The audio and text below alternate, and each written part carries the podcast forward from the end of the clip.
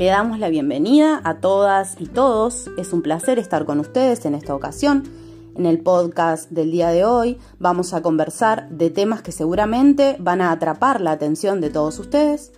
Nos presentamos. Las integrantes de este grupo somos Cecilia Figueroa, Georgina Modernel, Denis Noble, María Noel de Armas y Victoria Vera. Somos de la Universidad de la República, de la Facultad de Psicología, de la asignatura Articulación de Saberes 6, Comunicación y Educación Popular en el campo de la salud mental comunitaria, a cargo de la profesora Cecilia Baroni y Marta Miravalles.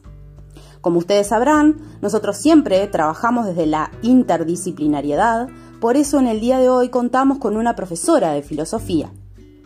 Teniendo en cuenta que la filosofía y la psicología tienen mucho que ver, conversaremos hoy de algunos aspectos interesantes. Ceci, te damos la bienvenida.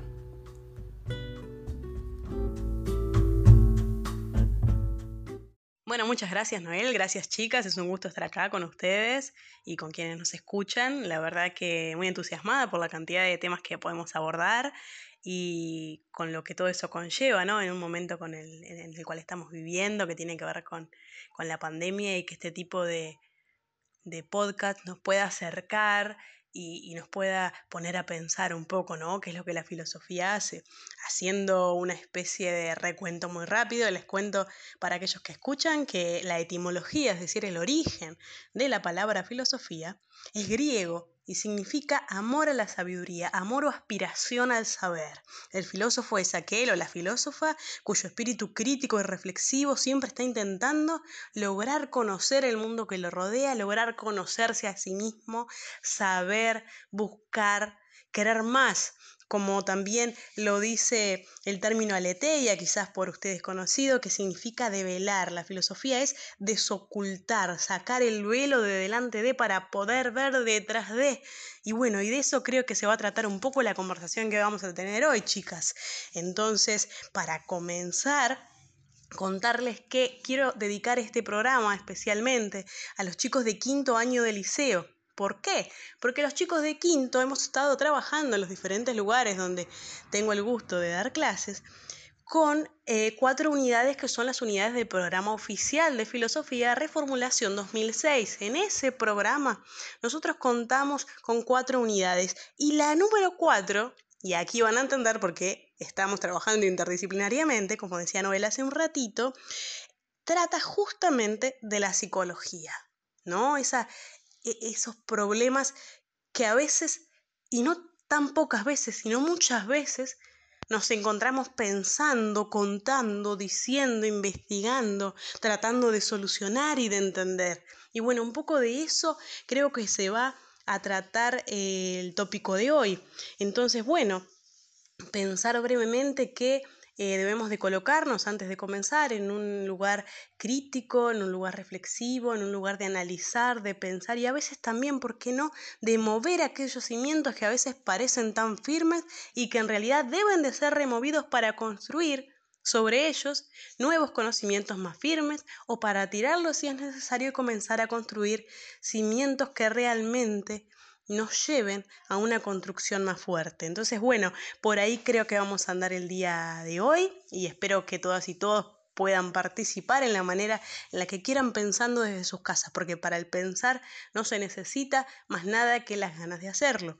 Entonces, bueno, eh, comenzar pensando, y es algo que sucede en todas las clases, chicas, les cuento, eh, cuando uno dice vamos a ver psicología, siempre hay alguien que levanta la mano y dice, yo, el tema de la locura yo siempre les pregunto, ¿qué piensan cuando les hablo de psicología? Los locos, ¿sí? Eh, ah, sí, porque yo de repente tengo el tío esquizofrénico, o ah, yo un día eh, tuve tal problema, o yo fui a un psicólogo, y siempre terminamos como rondando todo este tema de la locura que muchas veces es estigmatizado ¿sí? Que muchas veces tenemos preconceptos que no son ciertos y para eso es que vamos a trabajar en esta ocasión una película que ahora una de las compañeras les va a comentar mejor, que es la película Nice, el corazón de la locura. En esa película se van a tratar y van a ver con claridad un montón de cosas y creo que incluso cuando la estén mirando después van a ver por qué y si ya la vieron reflexionando ahora sobre lo visto, van a poder ver por qué estamos diciendo que ahí van a aparecer quizás un montón de cosas que van a mover ver esos fundamentos que muchas veces tenemos. Ahora le voy a dar el pasaje a las compañeras para contarles incluso algo muy importante que pasa en la película, que es el, eh, mediador que usa Nice, que tiene que ver con la pintura y que ahora vamos a hablar un poco de eso y en un ratito vamos, eh, voy a volver a contarles eh, un poco, analizar un poco más filosófica y psicológicamente todas estas cosas que estamos hablando. Así que pasamos ahora contigo para que nos puedas contar qué es un mediador. Bueno, Ceci, muchas gracias. Hola a todos los que nos acompañan hoy, me presento, mi nombre es Victoria y antes que nada, gracias chicas por la oportunidad de formar parte de un podcast. De verdad, soy fan y siempre estuve del otro lado, así que es un gustazo formar parte. Y y de poder en esta ocasión hablar un poquito de salud mental, de su importancia y de poder romper con el estigma de los locos, como decía Ceci anteriormente. Nice, El corazón de la locura, sin dar spoilers, solo para situarlos, es una película hecha en el 2015. Todo ocurre en los años 40 en un hospital psiquiátrico en Río de Janeiro, Brasil, donde nuestra protagonista, Nice da Silveira, se opone a los tratamientos utilizados en ese entonces, como la lobotomía y los electroshocks en pacientes esquizofrénicos y se dedica a reorganizar el área de terapia ocupacional que estaba en el hospital. Y es ahí donde empieza la magia. Implementando un nuevo enfoque que consiste en escuchar y observar, es donde comienza a dar uso de mediadores. Sobre mediadores no voy a tocar porque en un momento nuestra compañera estará profundizando en ese tema, así que me dedico a la película. Nice, frente al desafío de devolverle a los pacientes la calidad de clientes, como ella lo llamaba, les presentó la música, los animales y el arte. Con este último logró cosas increíbles. Vemos en el correr de la película la importancia de la técnica, las formas de mediar el dolor con la realidad. Vemos cómo la calidad de su intervención comienza a mejorar. Y Nice logró devolverle a los clientes la oportunidad de formar parte de la sociedad, de, sentirse útiles, devolviéndoles la identidad, de brindándoles un propósito. Y por acá me quedo para no, así no les cuento el final de la peli.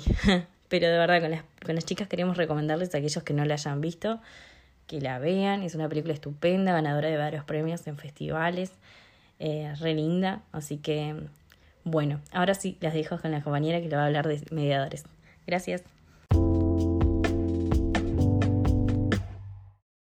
Muchas gracias Cecilia y Noel por sus aportes.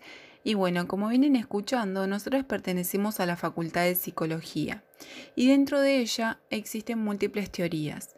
Una de las más importantes es el psicoanálisis, teniendo como impulsor primordial a un autor que seguro muchos y muchas de ustedes ya lo han escuchado, que es Freud. Él habla del consciente y del inconsciente, términos que son claves de su teoría. El consciente sería, por decirlo de alguna manera, el conocimiento que un ser tiene de sí mismo y de su entorno, y el inconsciente sería aquello que se encuentra reprimido por tener un significado conflictivo para la mente consciente. Ahora bien, decido comentarles brevemente estas nociones para hablar de otro concepto importante que mencionaba mi compañera Cecilia anteriormente, que es el de mediaciones. Las mismas tienen una gran impronta psicoanalítica y pueden incluirse en las diferentes intervenciones terapéuticas a modo de enriquecerlas. ¿Pueden oficiar de mediadores dentro de, de estas diferentes situaciones clínicas? Elementos tales como la fotografía, la música, la danza, entre muchos otros. En el caso de Nice, se encuentra bien marcada su intervención a través del arte, dándole gran importancia al desarrollo de la creatividad, puntualmente a través de pinturas. El arte, retomando ideas de Freud, es uno de los modos de expresión de esos deseos ocultos que se, encuentran silenciados y que asoman a la superficie a través de expresiones artísticas, pero expresados en otras formas facilitadoras de un retorno a la conciencia de eso que se encontraba en el plano del inconsciente. Consideramos con mis compañeras que los procesos terapéuticos que son acompañados de espacios de creatividad permiten a la persona construirse y significarse como ser humano. La película de Nice se desarrolla dentro de un centro psiquiátrico. Muchas veces sucede que el haber transitado o estar transitando por una experiencia de internación psiquiátrica puede convertirse en una especie de marca para la persona, que condiciona la forma en que la misma es percibida por los otros y cómo se percibe a sí misma se ve afectada la forma en cómo la persona es escuchada, en donde muchas veces su palabra queda relegada o desacreditada en un segundo plano. Como mencionaba mi compañera Cecilia anteriormente, aparece fuertemente la idea de estigma que se tiene sobre la locura o personas con diferentes patologías, como es el caso de la esquizofrenia, que es lo que aparece mayormente en la película, en donde la palabra de estas personas pierde total credibilidad y validez. La persona queda en su totalidad identificada, delimitada, encapsulada en una supuesta patología que justifica el no reconocimiento de un sujeto portador de un saber y de una palabra. Excelente, chicas, todo lo que vienen compartiendo, la verdad, súper interesante. Y sí, la película es increíble y yo creo que nadie puede ni debe permanecer igual luego de ver Nice. Eh, lo que me lleva también a pararme nuevamente en ese lugar de la filosofía, ese lugar crítico, reflexivo, del cual hablábamos al inicio, en donde nos realizamos preguntas. Ustedes saben que la filosofía es una disciplina de las preguntas, de las preguntas fundamentales y existenciales. Y entonces hay una pregunta que atenta y los chicos de cuarto se da en cuarto año, se da en una unidad que se llama antropología filosófica, que es ¿qué es el ser humano? La pregunta básica, que parece muy fácil de ser respondida, pero no lo es. El ser humano es especial porque el ser humano es un ser que vive, como todos los demás, pero sabe que vive. Se puede reflexionar y puede reflexionar sobre otro, sobre su entorno, sobre el mundo, sobre su existencia, sobre su propósito, etc. Y eso nos hace únicos. Entonces, cuando uno se pregunta, ¿qué es el ser humano? A mí me gusta decir que además de ser un ser biológico y además de ser un ser que se relaciona, es un sujeto de derechos. ¿sí? Nosotros como seres humanos tenemos derechos. Y si nos preguntamos, en la película. ¿Esos seres humanos tienen derechos? ¿Son vulnerados? ¿Por qué son vulnerados? Entonces uno puede llegar a pensar, ah, eso solo pasa en el psiquiátrico de Nice. Pero en realidad existen un montón de estigmas, existen un montón de presupuestos, de preconceptos, de prejuicios que nosotros arrastramos y a veces incluso compartimos sin pensar, ¿sí? Que hacen que hagamos de ese sujeto un sujeto sin derechos, un sujeto que puedo vulnerar, un sujeto que coloco en un lugar en donde no tiene un pienso, que no tiene una posibilidad de expresarse, de ser. ¿Sí? Eh, sabemos también que todos los seres humanos somos diferentes, que la diversidad es una característica de la humanidad, pero no obstante, en ciertos casos, como en el tema de la locura, que es el que abraza la película y el que muchas veces en clase es el que se quiere tratar, el que interesa, ¿sí? Eh, nosotros tenemos que colocarnos en ese lugar de la filosofía y entender qué es el, cuál es el prejuicio. ¿Qué es un prejuicio? Es un juicio previo que yo hago sin tener ni una reflexión, ni un conocimiento certero de lo que estoy hablando y que a veces reproduce un sistema como el del manicomio, ¿sí? Pero fuera de la institución manicomial. ¿Sí?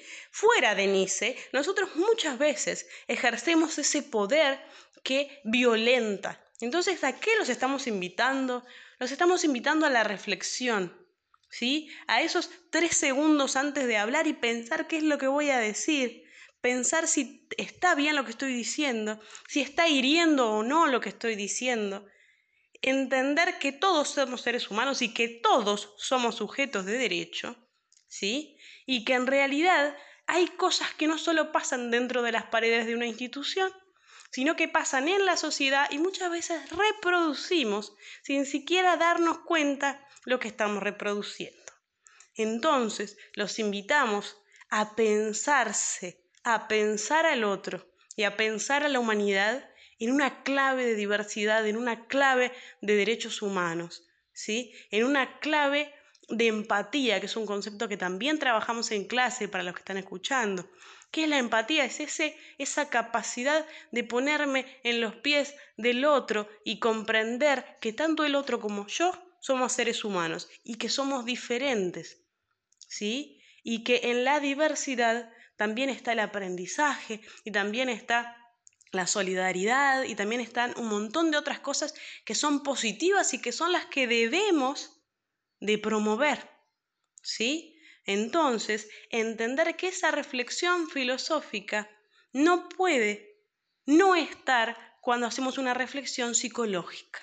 ¿Sí? Cuando hablamos de psicología, tenemos que tener esa cuestión filosófica de reflexionar siempre antes de decir las cosas. Así que bueno, los dejamos con estas preguntas, con estas interrogantes, con estas cuestiones a pensar y los invito a que para el próximo podcast ya estemos pensando en posibles respuestas.